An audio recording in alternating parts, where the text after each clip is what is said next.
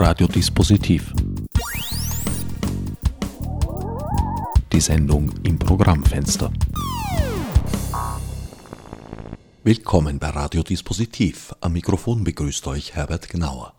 Im Folgenden ist ein Gespräch zu hören, das ich dieser Tage mit Regisseurin Julia Burger, Dramaturgin Maike Sasse sowie den DarstellerInnen Wiltrud Schreiner, Thomas Reisinger und Dirk Warme anlässlich der bevorstehenden Premiere der Produktion Ein Iltis von Josephine Ehlert geführt habe. Heute haben wir wieder mal einen Ausflug gewagt. Wir sitzen in den Gewölben der Garage X am Petersplatz. Um mich herum Teile eines Ensembles, eine Dramaturgin, eine Regisseurin. Aufgrund der, sagen wir mal, volatilen Terminentwicklung bin ich jetzt äh, nicht besonders vorbereitet, habe das Stück nicht gelesen und weiß eigentlich nicht viel mehr, als dass es ein Iltis heißt. Genau, äh, das Stück heißt Ein Iltis von Josephine Ehlert. Das ist eine ganz junge Autorin, die in München lebt, ähm, letztes Jahr im April selber dieses Stück uraufgeführt hat in München. Und äh, wir versuchen, die österreichische Erstaufführung zu starten. Genau. Ihr habt gerade eine Probe hinter euch. Ihr habt heute zum ersten Mal den Raum, die Bühne gehabt. Jetzt aus meiner eigenen Erfahrung, viele Jahre zurückliegend, ist das immer ein heikler Moment in einer Probenphase. Wie ist es euch denn ergangen? Also tatsächlich ist es so, dass wir schon den dritten Tag jetzt hier sind und es äh, geht uns sehr gut hier. Wir sind sehr glücklich, dass wir ähm, die, das volle Ausmaß des Bühnenraumes jetzt für uns erschließen und beproben können. Und ja, es ist ein heikler Moment, der uns aber, wie ich finde, sehr gut geglückt ist. Wir sind gut hier angekommen, fühlen uns sehr wohl und ähm, es bestätigen sich viele unserer Vermutungen im positiven wie im negativen, wie das doch immer so ist, wenn man den ganzen Raum dann plötzlich hat. Aber wir sind äh, sehr zuversichtlich und proben fleißig weiter. Wir haben auch eine sehr positiv gesinnte Regisseurin. Insofern äh, kann ich das nur sozusagen unterschreiben, was du sagst, obwohl wir auch Momente hatten schon, wo wir gesagt haben, wie geht der Schaß weiter? Ganz ehrlich, ist so, war so also und ist auch gut so es herrscht auf beiden Seiten der Rampe praktisch dasselbe Empfinden. Ist ja auch eine Idealsituation. Richtig, das ist eine Idealsituation. Nur ist es ähm, in dem Moment, wenn wir alle an diesem Punkt sind, dass wir die Proben schwierig finden, die Energien irgendwie schwierig finden, dann muss man gemeinsam da auch wieder rausfinden. Und das ist manchmal nicht so einfach, aber bisher hat das immer ganz gut funktioniert. Jetzt wäre es vielleicht an der Zeit zu fragen, worum geht es denn eigentlich in diesem Stück? Eigentlich wäre das eine Frage an Julia, an die Regisseurin, aber ich kann ja mal anfangen. Die Dramaturgin ist da auch nicht ganz unbeteiligt, glaube ich. Genau. Also wir haben die Situation, ähm, fünf Figuren auf der Bühne zu haben. Äh, das ist einmal eine Familie mit Mutti und Vati und der Tochter Undine. Dann gibt es einen, äh, einen weiteren Typ oder eine weitere Figur namens Robert, der in diese Familie eindringt. Und wir haben einen TV-Kommissar mit dem Namen Becker. Das ist die Grundsituation. Wir befinden uns in der Wohnung das äh, ist sozusagen auch die ganze Zeit unser Schauplatz. Diese Familie, die Eltern haben sich nämlich irgendwann entschieden, sich ähm, in dieser Wohnung einzuschließen. 70 Quadratmeter ist sie groß und sich aus dieser Wohnung nicht mehr herauszubewegen. Und Dina ist sozusagen erstmal die einzige Person in dieser Familienkonstellation, die sich nach draußen bewegt, die Lebensmittel ranholt, die arbeiten geht. Und dann ein ähm, weiteres Fenster in die Wirklichkeit nach draußen ist äh, der Fernseher, ist der TV-Kommissar, der äh, in die Wohnung tritt und sozusagen scheinbar eine Realität, eine Wirklichkeit in die Wohnung bringt. Und ähm, das ist eine Live-Sendung, ähm, in der er versucht, äh, Morde aufzuklären. Genau, das ist erstmal die äh, Komposition des Stückes. Ja, und der Kommissar ist so der Lieblingstyp von der Mutti. Und man muss dazu sagen, äh, Mutti und Vati und Undine teilen diese Wohnung auch noch mit ganz vielen Tieren, die nicht mehr ganz lebendig sind, sondern tot sind, aber die eine ganz entscheidende Rolle in diesem Stück noch spielen auf einer anderen Ebene. Deswegen eben auch ein Iltis. Also eine ganz normale Familiengeschichte, Vati, Mutti, Kind mit ein paar Geheimnissen sozusagen. Und Spezialitäten, wie in jeder Familie, oder? So, so wie jetzt. Der Kommissar versucht, den Fall aufzuklären. Hallo? Ich bin TV-Kommissar, das wird immer klappen. Das Stichwort eine ganz normale Familie nehme ich gerne auf. Ähm, es ist diese Tochter versucht natürlich gegen diese Situation, in die die Eltern sich da hineinbegeben haben, zu rebellieren dieses System der Geschlossenheit zu durchbrechen.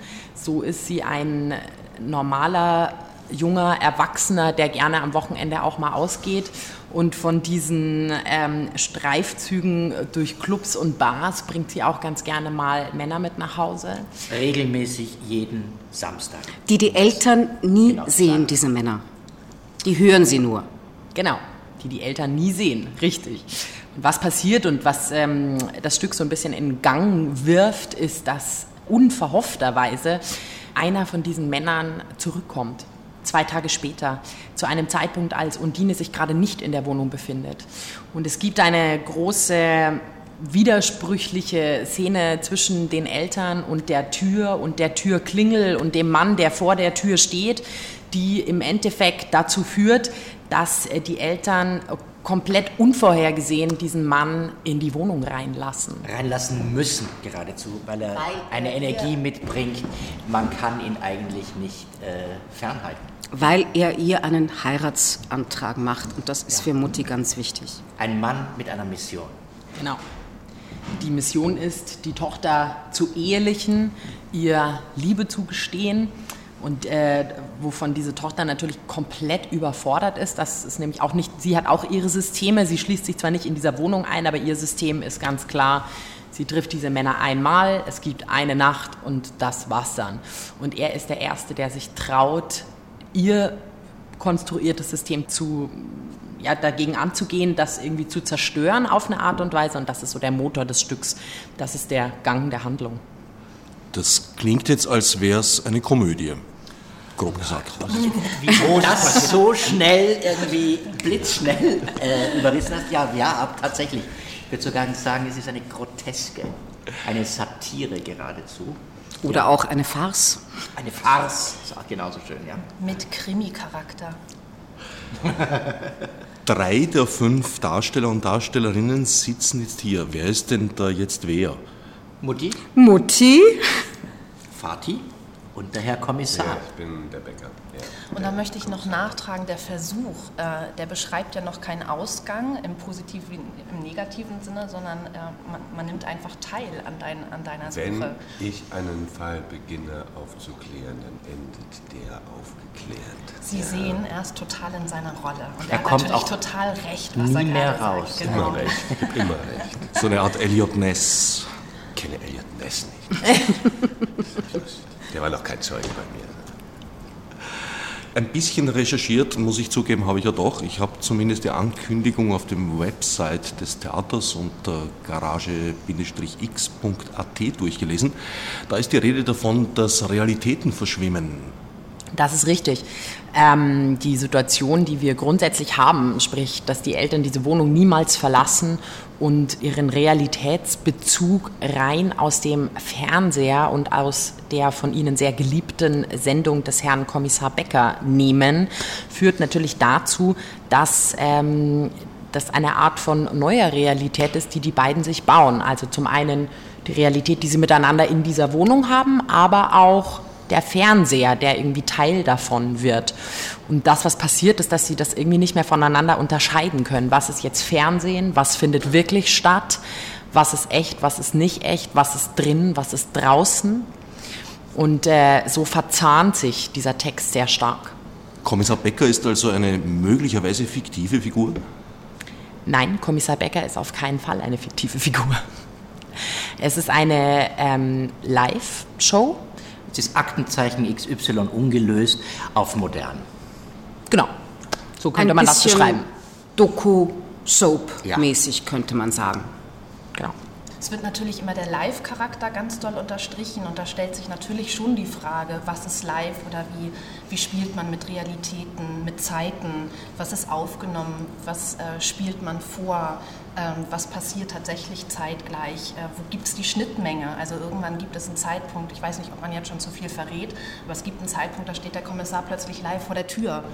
So, und da verschwimmen einfach Realitäten. Mit der Kamera, weil der Fall sozusagen ins Haus Rein, getragen genau. wird.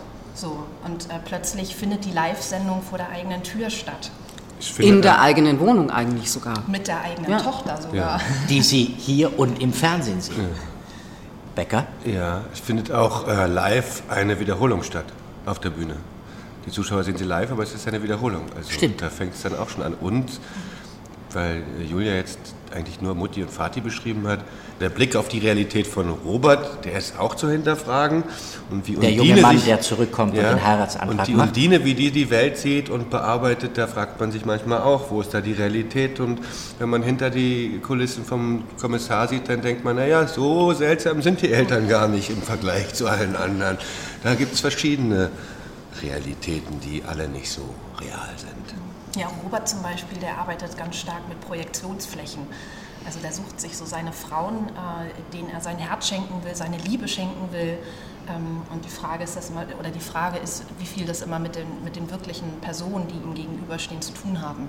So, und so passiert es eben auch mit Undine und das ist das große Fragezeichen. Und dann wiederum, was macht es mit ihr? Und was hat das alles mit einem Mordfall zu tun? Schalten Sie wieder ein, wenn es heißt Kommissar Becker auf Recherche. Ja. Live. Live. Yeah. Genau. Bleiben Sie dran und am Leben. Was hat euch an diesem Stück so gereizt, es hier auf die Bühne zu bringen? Julia hat das Stück äh, zuerst gelesen. Vielleicht fängst du damit an. Also mich persönlich interessiert an dem Stück eben genau das, worüber wir gerade gesprochen haben, die Verschiebung dieser Wahrnehmung.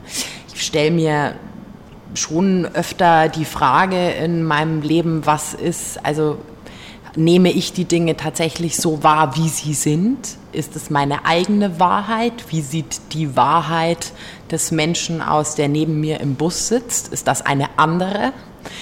Wie stark identifiziere ich mich mit Sachen, die ich im Fernsehen sehe? Die andere Leute für mich zurechtgestutzt haben durch Schnitte, durch Fokus, durch ein Bearbeiten eines Materials. Also das ist ja irgendwie auch schon einmal durch einen Trichter gestoßen worden. Eine Wahrheit, die nicht aus mir herauskommt, sondern die mir jemand anderer präsentiert. Und diese Schnittmengen, diese Flächen, wo es sich übereinander legt und vermischt miteinander, das finde ich eine sehr essentielle Frage heutzutage. Das finde ich irgendwie wichtig und die stellen wir an diesem Abend. Also es geht einerseits, sagen wir mal, um die philosophische Ebene des Positivismus oder eben auch nicht und andererseits aber auch um eine Art Medienkritik. Inwieweit wird die Realität von Medien dargestellt oder hergestellt? Richtig. Also was, wie jetzt? Ja, Habt ihr vor, an den Medien Kritik zu üben? Die sind perfekt, also meine Sendung ist perfekt. Also wenn ihr vorhabt, an den, an den Medien Kritik zu üben, dann steige ich aber aus. Kann ich mal die Fernbedienung? Sehr gut. Also für mich geht es dann fast noch ein Stückchen weiter, weil ich glaube sogar, dass ich ein relativ reflektierter Mensch bin, was äh, Medienbeobachtung und mein Verhältnis zu Medien betrifft, glaube ich jetzt, ohne mich selber loben zu wollen aber dass ich trotzdem als Wildrot immer wieder total drauf reinfalle und erst hinterher sage, das ist doch alles manipuliert. Aber emotional kann ich mich in dem Moment, wo ich dabei bin, oft überhaupt nicht abkoppeln. Und ich glaube, dieses sich nicht abkoppeln können und dieses nicht mehr wissen, was man eigentlich spürt oder das Fremdspüren in andere Welten, das ist etwas, was mich auch durchaus sehr stark trifft als Mensch, der Medien konsumiert und damit irgendwie zu tun hat einfach. Ja, und auch selber eins bedient oder einen Beruf hat, der mit einem Medium umgeht. Ja, das ist die Medienkritik, aber es gibt ja auch noch eine Gesellschaftskritik in diesem Stück, wie diese jungen Autoren, Autorinnen heutzutage ja viel Kritik reinpacken in die Stücke und in diesem Stück gibt es so viele Schichten. Das hat Schiller ja nie getan. Hat er nie getan, nein, nein, nein, nein, genau, nein. Ähm, aber es ist schon wirklich sehr, sehr viel drinnen und wir sind gerade dabei, diese, diese, diese Schichten, diesen Zwiebel da zu entkernen und da zu schauen, was wichtig ist. Und jeden Tag haben wir irgendwie einen, einen anderen Fokus und heute ist das wichtig und morgen sehen wir, ah, okay okay, aber eigentlich die Familie, die sich da was, Vati, Mutti, die haben sich da was zurechtgebaut, das behalten sie. Über das Alte wollen sie nicht reden, das, äh, da liegt irgendwas drunter, ein Geheimnis. Die hatten früher ein großes Haus, warum das weggekommen ist, man weiß es nicht. Die Sammlung der Tiere ist ja auch so ein Konservieren eigentlich von Vergangenheit, jetzt in einer Form, auch von etwas Natürlichen, Kreatürlichen, das wollen sie irgendwie behalten. Aber selber wirklich im Moment zu sein, das fällt ihnen total schwer. Ja, Punkt. Ich ja, also diese, diese Vergangenheitsverhaftung, ja. die in diesem Stück drin ist, ist sehr interessant, eben diese Verankerung an so Zelebrieren von Erinnerung an etwas, woran man sich aber schon gar nicht mehr so richtig erinnert. Ein Gefühl davon ist irgendwie geblieben nicht nach vorne können, nicht zurück können und aber auch nicht im Jetzt sein können. Das ist so das, was da drin steht. Und wenn, dann erinnert man sich zum Beispiel, wenn Robert reinkommt mit den Blumen und irgendwie so was ganz altmodisches wie einen Heiratsantrag macht, dann denkt man, das ist doch jetzt mal richtig, oder? Da kommt ein junger Mann, macht einen Heiratsantrag. Das finden die Eltern ja ganz toll. Zum Beispiel, weil sie sich erinnern, dass das irgendwie, das, das mhm. hat was, das hat Form, das, da weiß man, wozu man gebeten ist. Was das ein bisschen schwierig macht, ist, dass er womöglich aber auch nur ein Einbrecher ist. Wir wissen es nicht genau. Also das chargiert dann auch immer, weil es spielt immer noch eine zweite Ebene mit von Gefahr in dem Stück. Und was man jetzt schon in diesem ganzen Sammelsurium an Inhalten mitkriegt, finde ich, und das war auch so der erste Punkt, der mir Spaß beim Lesen gemacht hat beim Stück, ist dieses große Angebot an Spielmöglichkeiten. Also ich habe es gelesen und ich hatte sofort einen Haufen an Ideen oder Vorstellungen. Hab mir, wir hatten zu dem Zeitpunkt die Gesichter unserer Schauspieler noch nicht beisammen, aber ich habe so Lust gekriegt, ähm, damit umzugehen. So eine, eine große Spielfreude, die sich mir irgendwie gezeigt hat. Vielleicht liegt das auch daran, die Autorin ähm, ist selber Schauspielerin und ich habe den Eindruck, das müssen natürlich jetzt die Schauspieler bestätigen oder negieren, aber ich habe das Gefühl, so was die Sprachbehandlung und den Umgang mit Sprache betrifft, ähm, dass sie da ein großes Verständnis für hat. So. Und einen großen praktischen Zugriff, der in dieses Stück geflossen ist. Das klingt sehr komödiantisch. Ab wann kann man das denn bewundern? Ab dem 20. Februar um 20 Uhr hier in der Garage X am Petersplatz. Dann am 22. und dann am 23. Und dann haben wir im März nochmal Termine am 14., am 22., 23., 24. Also gut, sagen wir das zusammenfassend nochmal kürzer. Man kann sich auf dem Website von garage-x.at beziehungsweise selbstverständlich nach dieser Sendung auch auf dem Website von Radio Orange 94.0 unter o94.at informieren. Die meisten dieser Themen und Fragen, die da angesprochen sind, sind ja nicht wirklich zu beantworten. Also zum Beispiel die Rolle der Medien ist natürlich immer eine, eine, eine vielfältige und wir sind auch nicht in der Lage, jede Information zu recherchieren. Allerdings kann ich mich erinnern, in den Wochen und Monaten nach Fukushima kam auch kaum eine seriöse Medienmeldung ohne den suffisanten Hinweis darauf aus, dass in Europa die Geigerzähler ausverkauft seien. Das hat sich irgendwer mal ausgedacht und alle anderen haben es nachgeplappert. Eine einfache Suche bei Google oder einer anderen Suchmaschine größeren Vertrauens hätte äh, die Menschen belehren können, dass auf den Seiten Konrad.at und anderen Internethändlern äh, Geigerzähler angeboten wurden in allen Farben, Formen und Größen. Wenn man zwei Namen bekam, man den dritten billiger. Insofern ist das eine ewige, zwie- und mehrspältige Situation. Ja. Insofern ist es schön, dass wir Theater machen und die Fragen anreißen können und sie überhaupt nicht beantworten müssen. Hauptsache die Leute unterhalten sich gut während der Zeit, wo man drüber nachdenkt und vielleicht später mal noch anders in die Welt schaut und ah, das erinnert mich daran, denkt. Hauptsache die Leute wollen ihr Geld nicht zurück. Ist schon naja, ein im, wichtiger Punkt. Ja. Und im besten Sinne, wenn, wenn, äh, wenn man das schafft mit so einem Abend, Diskussion anzuregen, dass äh, die Leute hinterher zusammensitzen beim Glas Rotwein oder beim Bier und äh, anfangen zu reden. Also dass man anregt, sich Gedanken zu machen und das, was angeregt wurde am Abend, weiterzudenken.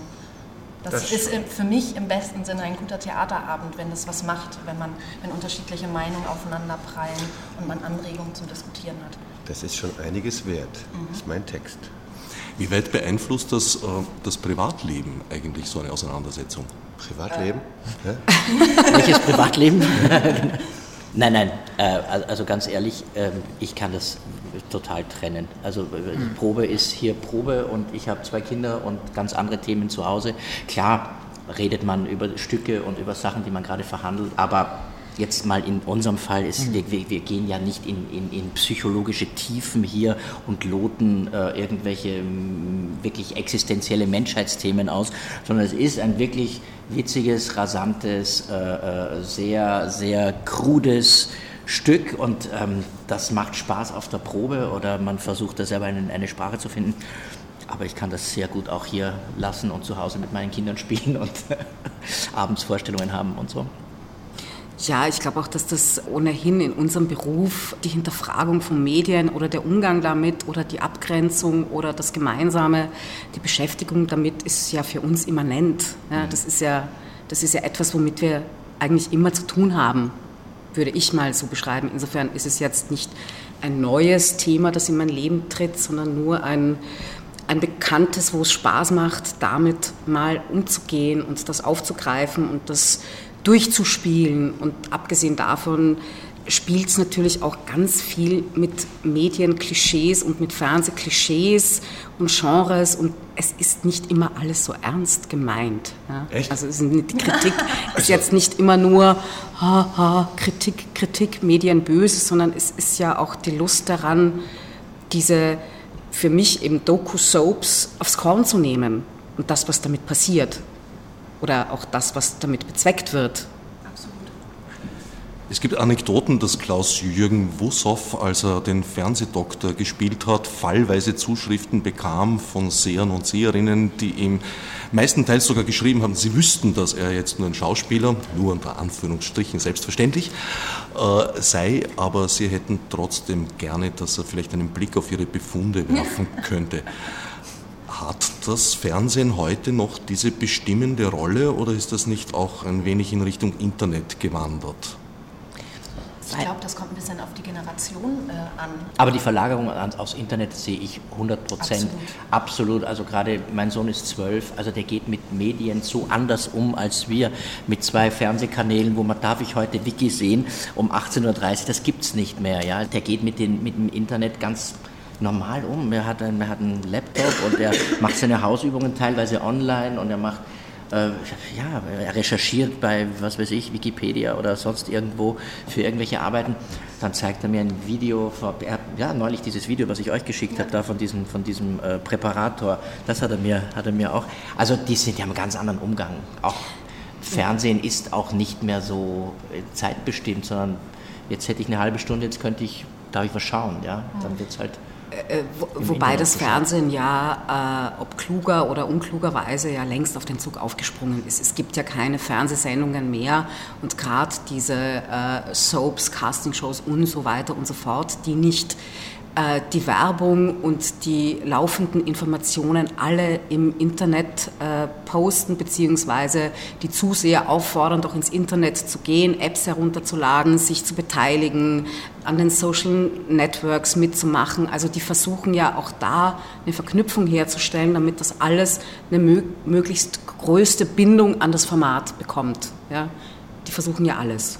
Und es funktioniert ja auch gut. Ja, glaube ich auch.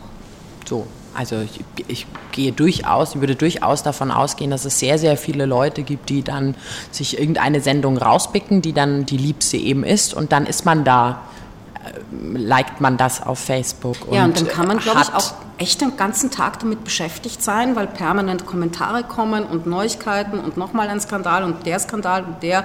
Und man kann sich schon rund um die Uhr mit einer Sendung durchaus beschäftigen mittlerweile, auch im Internet. Da kommt dann auch das, das dazu, die, wenn du sagst, eine Sendung, da ist man Fan und äh, twittert und chattet mit irgendwelchen Leuten. Das ist ja dann nicht nur die Berieselung durch die Medien, sondern äh, da benutzen ja wirkliche Menschen äh, diese Medien und verbinden sich und sehen sich nicht körperlich, aber es ist ja trotzdem real. Die, die verbringen eben viel Zeit damit, viel Lebenszeit und Energie und äh, haben sicherlich auch das Gefühl von Befriedigung und von Erfülltsein teilweise oder vielleicht auch von Sucht und Automatismus, dass man da nicht wieder wegkommt. Aber das, das ist eben dann noch wirklich noch was anderes als Fernsehen. Das ist ganz klar. wo man die Gesellschaft in die Gesellschaft reinschauen durfte, das, was äh, die Gesellschaft ins ORF 1 gestellt hat, 1970 oder so. Äh, da, da, kommen wir dann wirklich in die große Verwirrung, in diese riesige Medienvielfalt, Überschwemmung von Informationen, die man nicht eindämmen kann, beziehungsweise die man eindämmen muss, wo man sich selber irgendwelche Mechanismen bauen muss. Was mache ich davon?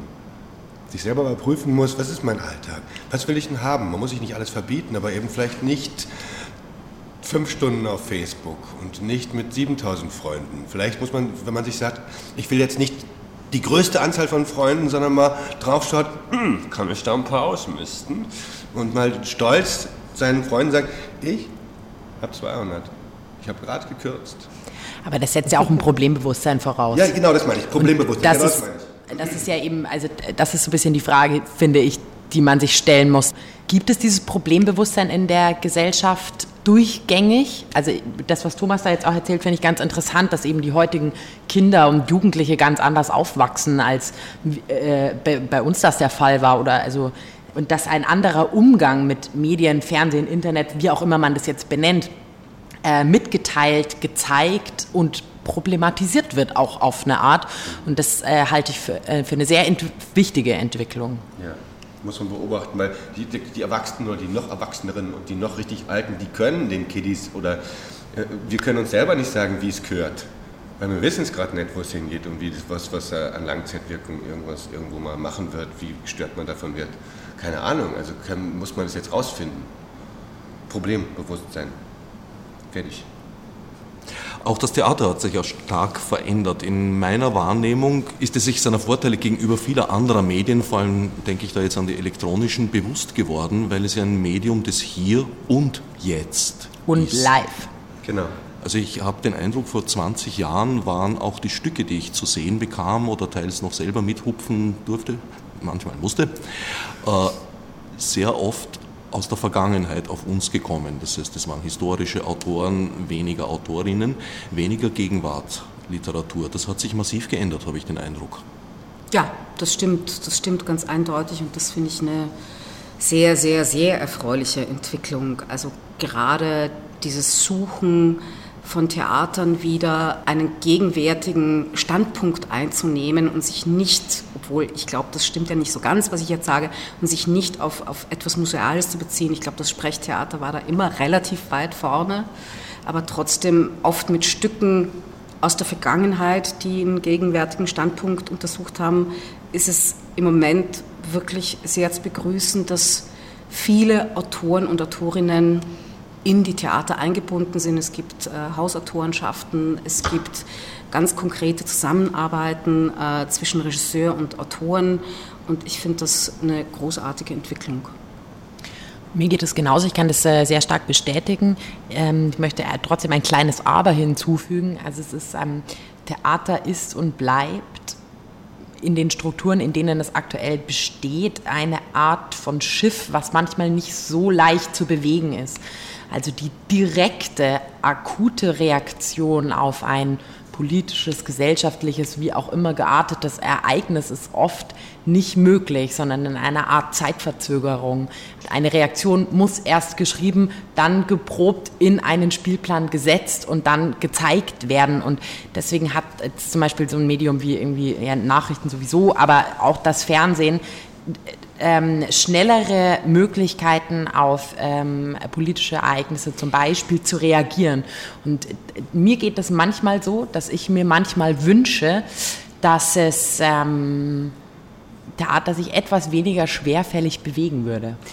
Da gebe ich dir recht. Also ich find, fände auch, dass die noch größere Flexibilität noch wünschenswerter wäre. Aber ich habe jetzt echt von, von Kunstformen gesprochen und nicht von also dass Nachrichten und Zeitung und Internet schneller ist. Ich spreche wirklich von dem Übertragen auf eine Kunst. Und ich finde, das sind wir einfach schneller als Film und schneller als Fernsehen und wahrscheinlich sogar äh, schneller als die meisten Autoren in Romanform.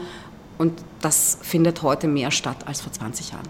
Und ich glaube, auch Theater ist ein Medium der größeren Zusammenhänge. Ich meine, das ist dann auch noch eine Geschmackssache, aber ich muss jetzt nicht unbedingt äh, Fukushima äh, sofort auf der Bühne sehen oder äh, den Börsencrash sofort auf der Bühne. Mich interessieren dann eher größere Zusammenhänge. Vor allem eine Geschichte hat eine Kreisbewegung. Es gibt Strukturen, die sich immer wieder wiederholen. Ähm, und in größeren Zusammenhängen zu denken, das finde ich spannend. Und da kann man eben auch aktuell sein. Und das, äh, da gebe ich Wildrut äh, absolut recht oder bin ich ihrer Meinung, das findet verstärkt statt. Und die Theater sind da unglaublich äh, hinterher, eine Zeitbezüglichkeit herzustellen.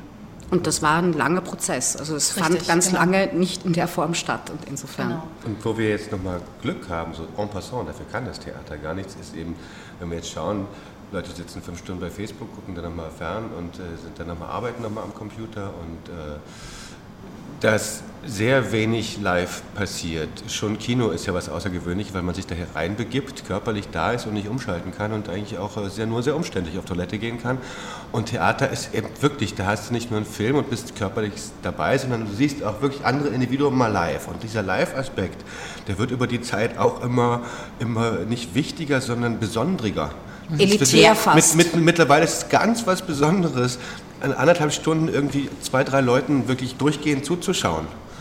Also ich glaube selbst manchmal Freunde und Freundinnen zu Hause, äh, wenn die Blickrichtung Fernseher haben, sehen sich wochenlang nicht so lange hintereinander, nicht anderthalb Stunden mal körperlich zu. So, also, hm. Das ist was, da kann das Theater nichts für, aber das wird immer besonderer. Das, was da vorne stattfindet, auch live ist. Und das ist immer noch eine, eine andere Energie. Da kann Unfälle passieren. Das, das, ist was Tolles. Und wie herrlich die Verabredung, ins Theater zu gehen und äh, Teil dieses Ereignisses zu sein. Durch die bloße Anwesenheit und durch die Reaktion nimmt man ja Einfluss auf eine Aufführung. Mhm. Ähm, und das macht Theater so unglaublich besonders und so wertig, finde ich, in, in dem. Ja, und dadurch wird es, glaube ich, auch nicht, äh, nicht aussterben. Man muss vielleicht die Strukturen hinterfragen, ähm, da wird es auch Veränderungen geben. Theater wird sich in der Form vielleicht verändern, äh, aber die, diese, diese Übereinstimmung oder zu sagen, wir wohnen einem Ereignis bei, das glaube ich stirbt nicht aus. Ich glaube, äh, also das brauchen wir. Oui. Würde dieser Fokus auf das Hier und Jetzt nicht auch konsequenterweise vielleicht verlangen, dass das improvisatorische Element stärker hervortritt? Als Unterschied zu anderen Medien, die sozusagen immer aus der Konserve kommen? Nein. Das passiert ja in vielen Aufführungen. Das muss man dazu sagen. Das passiert ja mittlerweile in vielen Aufführungen. Dann gibt es noch äh, diese andere Schiene des Impro-Theaters, das sowieso im Moment erfindet. Das andere, finde ich, hat dann was damit zu tun, dass äh, Theater ja Literatur und äh, Spiel verknüpft. Und ich würde sehr, sehr ungern auf eine geformte Sprache und auf eine gesetzte Sprache verzichten, was es aber für mich heißen würde, wenn ich improvisiere oder nur improvisiere. Und insofern äh, bin ich ein großer Sprachfetischist und möchte da nicht auf, äh, auf Vorlagen verzichten, die dann auch nur so gesprochen werden können und nicht anders. Ich glaube, diese Phase ist schon ein bisschen vorbei. Es gab jetzt in den letzten Jahren ganz viele ähm, Autorinnen und Autoren, die einfach Textflächen geschrieben haben, gesagt, macht euch die Einteilung selber. Also Jelinek schreibt ja heute auch nur Textflächen und du musst sozusagen erfinden als äh, Macher, äh, wer jetzt diese Rollen spricht und wie man damit umgeht. Und das ist ja auch ein, ein sehr improvisatives Element da drinnen. Aber dieses finde ich, es wird, äh, werden immer mehr, oder ich lese auch immer mehr, oder ich sehe auch immer mehr in verschiedenen Theatern, am Schauspielhaus, am Burgtheater oder hier, junge Autoren, die wirklich so well-made plays schreiben, also richtig gut dramaturgisch aufgeschlüsselte Spiele, wie eigentlich wieder so wie, wie früher. Ja, also es geht eigentlich, finde ich, wieder zurück, weg von diesem improvisatorischen, auf wirklich so, eigentlich aus England kommend, auf so wirklich well-made plays. Das ist, glaube ich, wieder sehr, sehr angenehm. Das will man auch wieder sehen.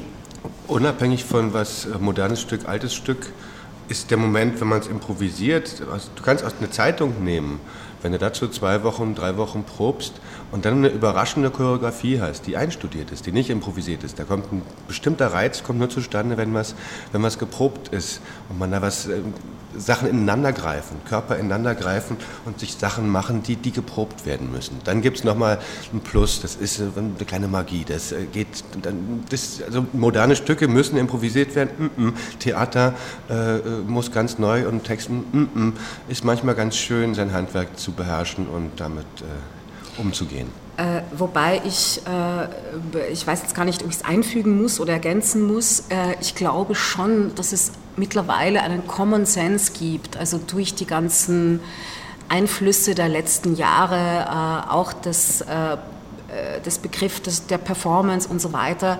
Das, was mittlerweile herrscht, ist ein Common Sense, dass es die vierte Wand als Faktum nicht gibt, nur vielleicht als Beschluss oder als Entschluss. Dass es nicht mehr so ist, dass wir im psychorealistischen, illusionistischen Theater uns alleine befinden, sondern dass wir jederzeit hier und jetzt aus unseren Figuren raustreten könnten, auch wenn wir es dann nicht machen. Das ist aber dann nochmal eine Entscheidung.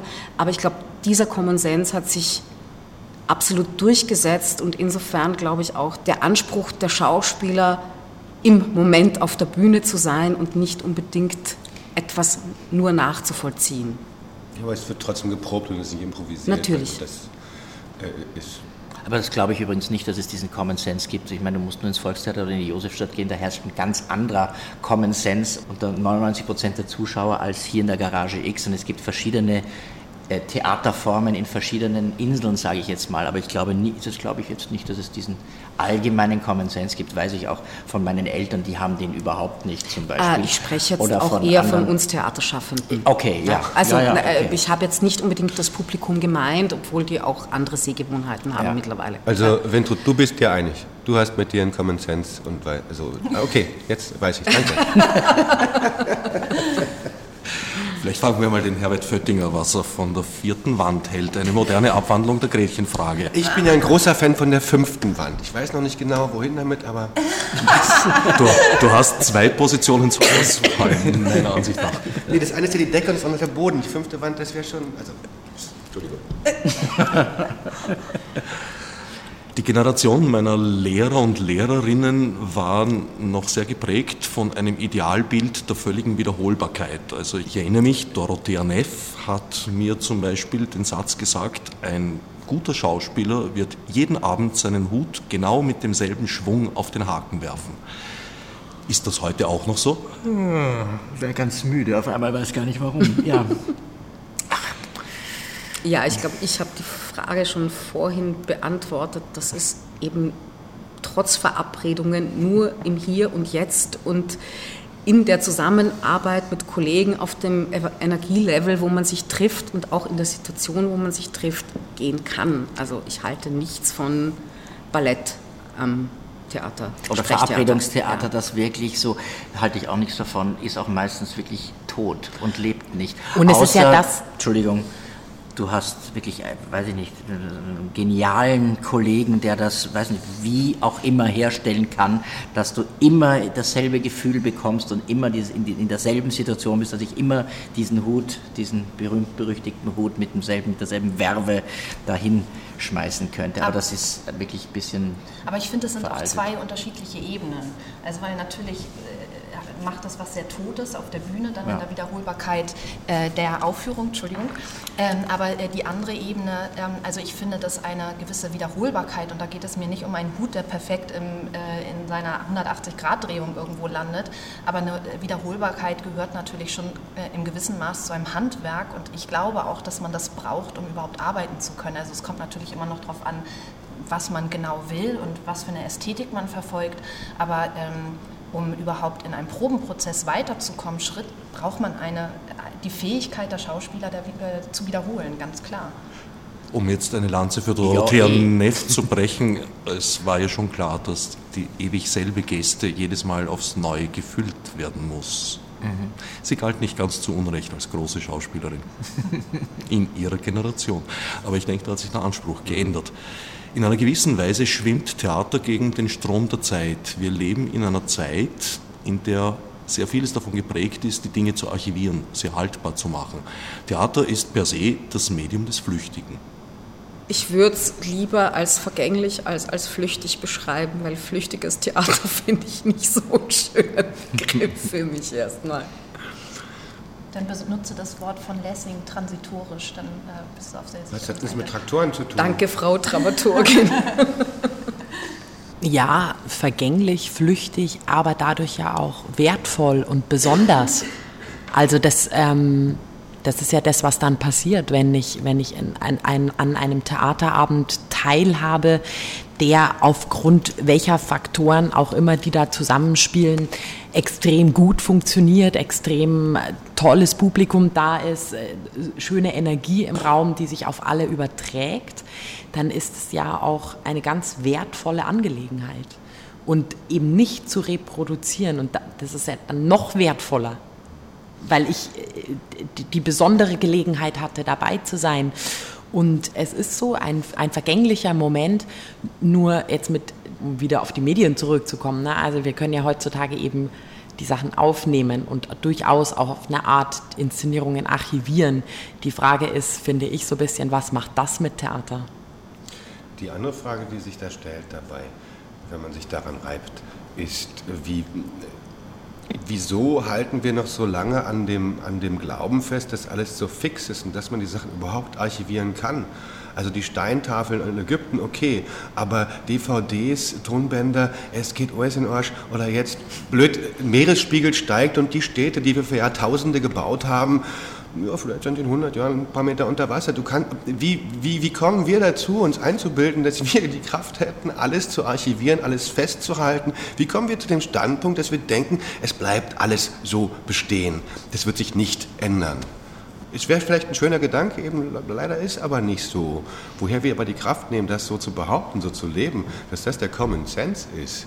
Alles bleibt, wie es ist. Aber glauben wir das oder ist es nur die Sehnsucht danach? Nein, wir leben danach. Die, die Fakten sind danach. Die Gesetze fixiert alles immer mehr, machen noch sicherer, noch fixer, noch fester schreiben. Es darf sich nichts ändern, viel zu gefährlich. Äh, wir, wir wissen genau, das bleibt stehen. So wollen wir das, dass es so bleibt und ist. Und vom Politiker bis zur Verkäuferin bis zu einem selber denkt man, ja, jetzt so ist, wenn du dir eine Sache gekauft hast, die hast du dann und ärgerst dich, wenn die kaputt geht. Weil du gehst davon aus, dass das meiste so bleibt. Aber es ist auch wunderschön, das beschreibt doch auch genau das Stück ein Iltis mhm.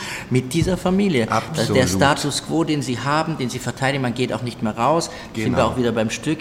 Äh, man hat das, was man hat, das will man beschützen, das Alte hat man konserviert in Form von diesen, von diesen Tieren, das Kreatürliche will man behalten in Form von dieser Erinnerung mhm. und, und alles, was reinbricht, ist Gefahr. Alles, was neu kommt, ist sofort Verunsicherung. Und, ähm, wie wichtig, wie ja. gut, wie richtig ist das, dieser Gedanke als solcher, der mhm. ja auch System, also überall, finde ich, ja vorherrscht. Wenn es das, über das Flüchtige reißt man sich an dem, an dem Starren und das, wenn man es betrachtet, ist es nicht starr oder ist es nicht gut, dass es starr ist.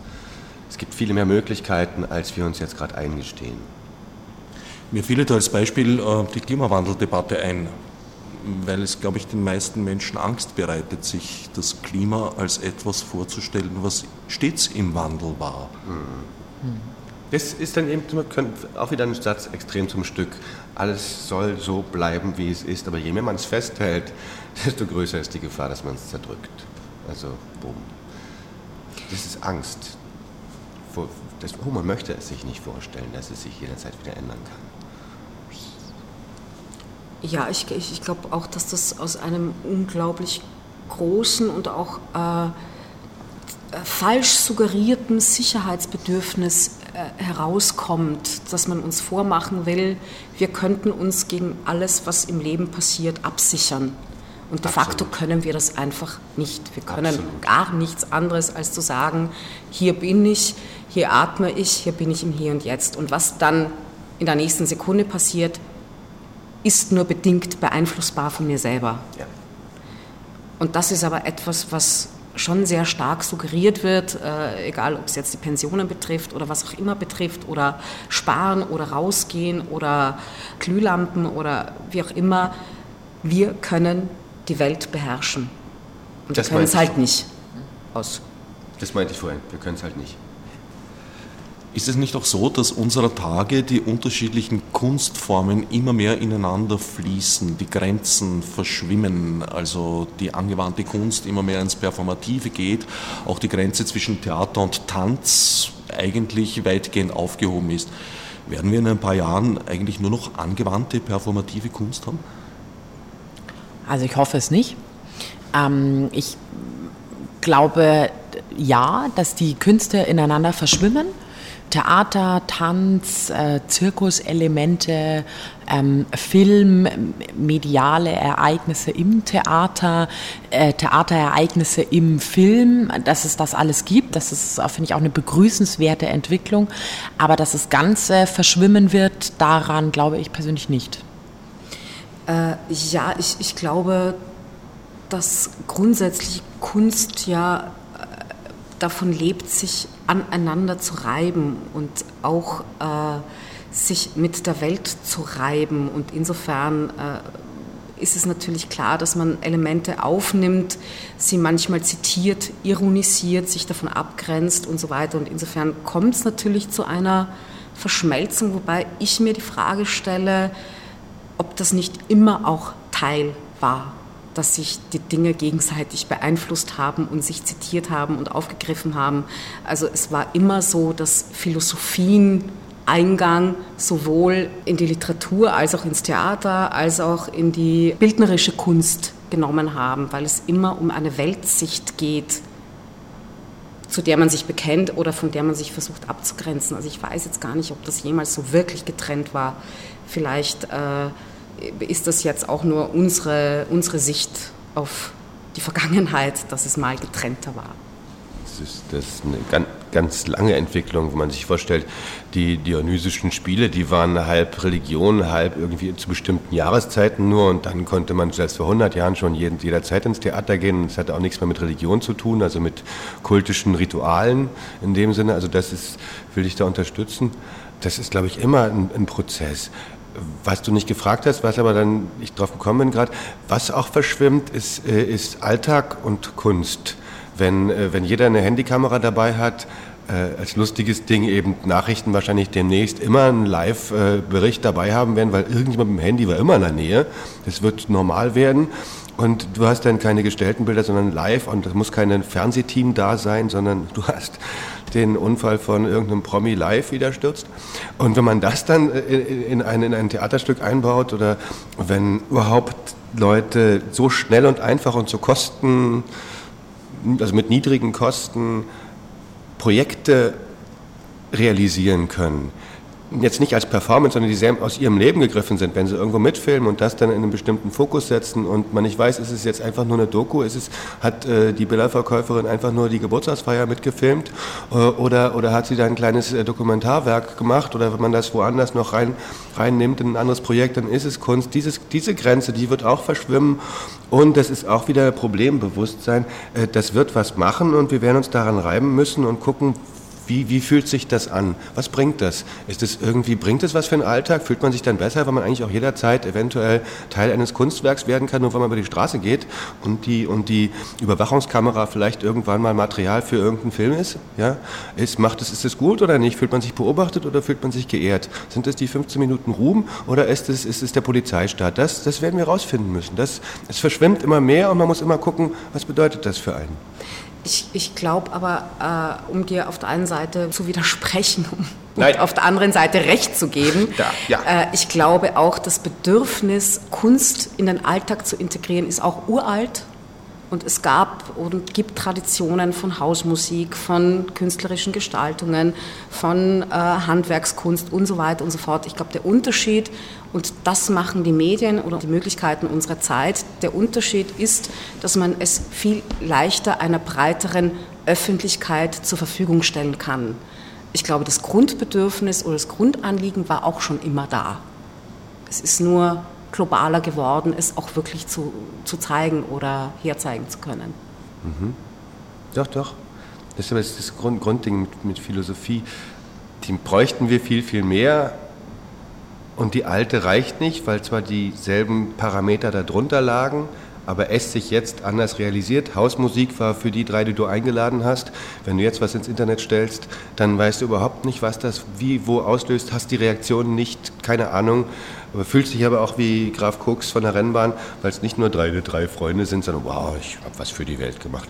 Ähm, was das aber wie, wo heißt, müssen wir rausfinden.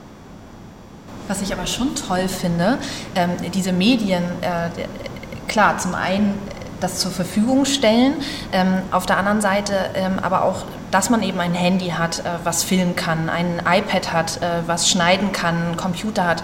Und die Kinder, die Jugendlichen, die zehnjährige Tochter einer Freundin zum Beispiel, das löst so unglaubliche Kreativität äh, aus, was ich ganz beeindruckend und phänomenal finde. Also die setzt sich hin mit ihren kleinen Sammelpuppen. Ich kenne mich leider überhaupt nicht mehr aus. Kleine Sammelpuppen, mit denen ähm, spielt sie Szenen, nimmt es auf, schneidet es und stellt es auf YouTube.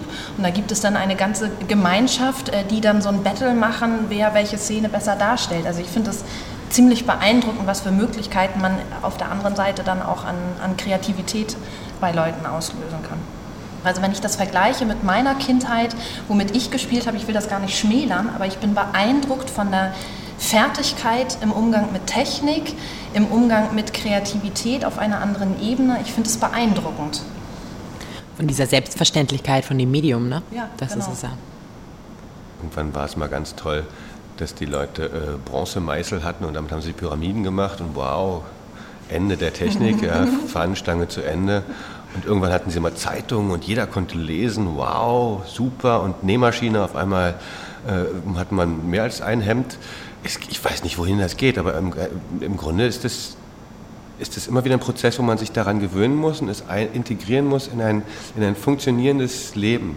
Dass keine kaputten Leute da rauskommen, die äh, nächtelang nur vom Computer sitzen und sich von Pizza ernähren und keinerlei soziale Kontakte mehr haben, äh, sondern dass das integriert ist in ein, in, ein, in ein Leben, was erfüllend ist. Also das, was du gesagt hast mit, mit, mit, mit der Tochter einer Freundin, das, ist, das hört sich erfüllend an. Das ist einfach das Medium benutzen, selbstverständlich, wie du das gesagt hast, das ist toll. Und wir müssen uns daran reiben, das hinzukriegen, dass, das, dass die, die krankmachenden Aspekte, dass wir die mitkriegen und da müssen sagen, hm, das ist zu viel, das ist doof.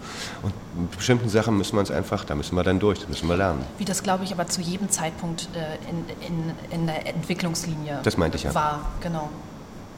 Was mir peripher leider dazu einfällt, kann man ja wieder wegschneiden. Unterschied zwischen Stadt und Land. Man, man zieht äh, von, vom Land in die Stadt, um ein bisschen anonymer zu sein, um sich freier zu fühlen. Hat aber auch bestimmte Reglementierungen nicht mehr, die einem eigentlich helfen, sich ein bisschen zusammenzureißen und nicht so äh, lost in space in irgendwelchen Gossen zu landen äh, und drogensüchtig zu sein. Und äh, das Dorf wiederum, da, da, da, da, wird man abgestützt von der Familie oder von den Bekannten, die einen kennen und man lässt sich selber manche Sachen nicht so durchgehen und nicht so zu, fühlt sich aber beschränkt äh, und, und ein bisschen eingesperrt und ein bisschen mm, zu starr. Und das ist jetzt nur als Beispiel, zwischen diesen Polen muss man versuchen, immer weiter auszutarieren. Sich nicht, nicht, nicht aufgeben und sich für eins entscheiden, hm, so ist es halt, sondern immer weiter suchen, äh, was kann man da besser machen. Das, das, wo ist, man wird das Optimum nie erreichen, aber die Suche nicht aufgeben. Äh, du hast vorhin gefragt, das Theaterstück, äh, ihr könnt es ja nicht lösen. Nee, kann man nicht lösen, die Probleme, die man da anreißt. Man kann die umkreisen, man kann da mal antippen und gucken, was das macht. Man kann da mal weiter suchen und zeigen, dass man noch die Kraft hat, auf der Suche zu sein. Wer Lust hat, euch bei der Suche zu beobachten und zu erleben, macht sich am besten in die Garage X auf. Macht sich auf und äh, schaut sich das Stück Ein Iltis von Josephine Ehlert in der Garage X an. Zu sehen ab dem 20. Februar 2013.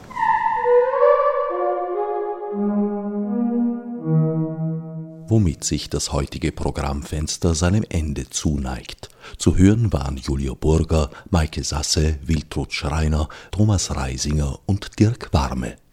Die Spieltermine sind wie gesagt auf dem Website des Theaters unter garage-x.at zu erfahren.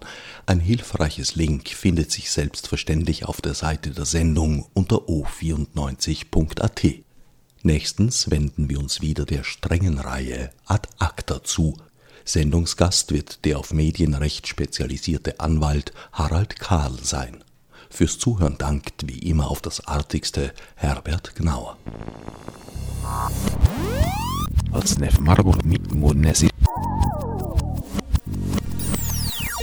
Fichte subsidiar